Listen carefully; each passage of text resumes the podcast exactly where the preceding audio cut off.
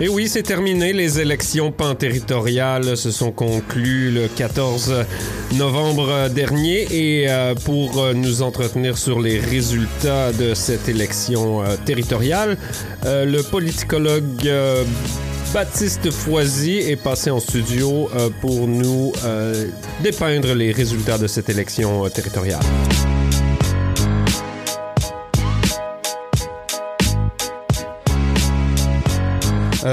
Mais bon, qu'est-ce qui s'est passé euh, pendant cette élection? Euh, beaucoup de membres, de députés de l'Assemblée législative précédente ont perdu leur siège, dont des ministres. Euh, Policina, dans sa toux, a mordu la poussière terriblement. Je pense qu'elle a fini troisième dans sa circonscription. Elle est remplacée par Daniel McNeely, qui est un ancien ministre ministre d'une assemblée précédente euh, sous le gouvernement McLeod, si je ne m'abuse. Euh, il y a également Diane Archie, également une ancienne ministre qui a perdu euh, à Inuvik Boot Lake. Elle est remplacée par Dennis Rogers, l'ancien maire d'Inuvik. Il y a également un autre membre important de la dernière assemblée et de plusieurs autres assemblées avant, c'est euh, Frederick Blake Jr., qu'on appelle Sonny aussi, euh, dans le comté de Mackenzie Delta. Lui, euh, il, a, terminé deuxième dans sa circonscription. le nom de son suppléant m'échappe, là, comme ça. Mais bon, ça, c'était une on a, moi, j'avais pas vu venir que Frederick Blake Jr. allait perdre. Je pense que c'est son pire, euh, sa pire soirée électorale en carrière, euh, Sonny Blake Jr.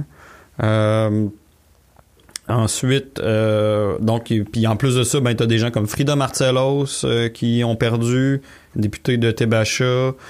qui d'autre a perdu son siège? Ronald Bonnet a perdu son siège. Donc, beaucoup des gens associés à la dernière assemblée qui euh, mordent la poussière. Ça laisse supposer qu'il y, avait certains électeurs qui voulaient du renouveau, voire qui voulaient, euh, qui étaient déçus de la performance de l'Assemblée précédente. En tout cas, euh, ils ont accordé leur confiance à du nouveau monde. bon, il y en a qui restent, là. on parle, disons, dans les ministres qui sont restés. R.J. Simpson dans River, River North. North, ouais. Euh, R.J. Simpson, Shane Thompson, Anna Handy, probablement deux gens, deux personnes qui euh, ont, en tête peut-être le poste de premier ministre en ce moment.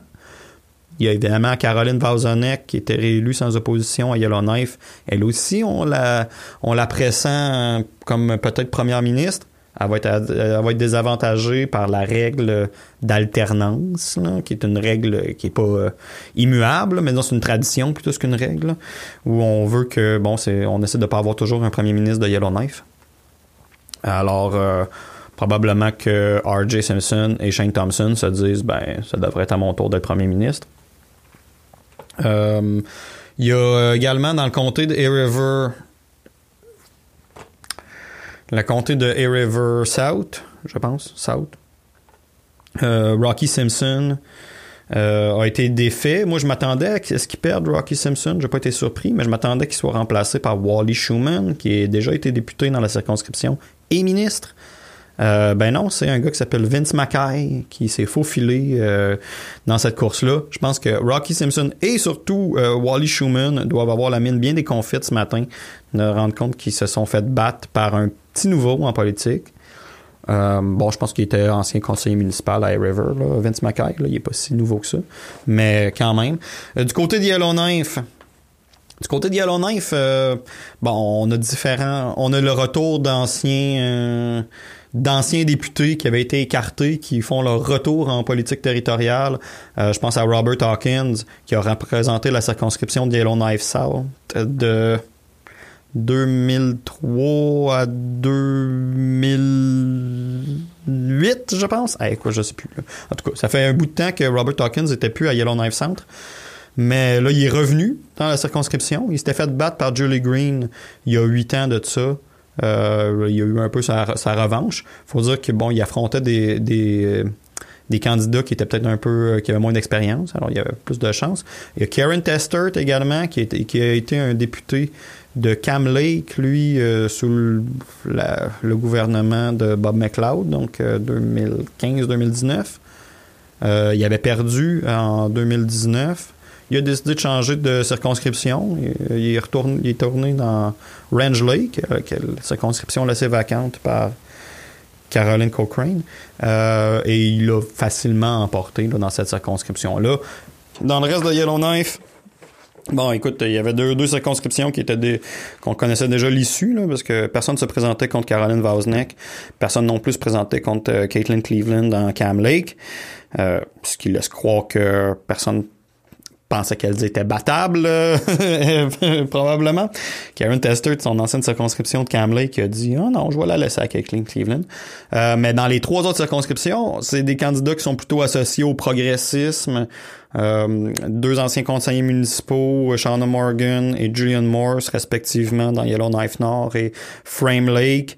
Euh, c'était des conseillers municipaux associés plutôt à, des positions sociales, qu'on pourrait dire de gauche, qui, qui sont rentrés et également dans Great Slave. Euh, euh, c'est euh, dans Great Slave, c'est Kate Reed qui est rentrée. Bon, qui elle est une nouvelle venue en politique, mais on, comprend qu'elle représentait plutôt des positions plutôt sociales dans ce comté-là. et on a vu surtout là, que Katrina Nuckelby ne faisait plus du tout l'affaire des résidents de Great Slave.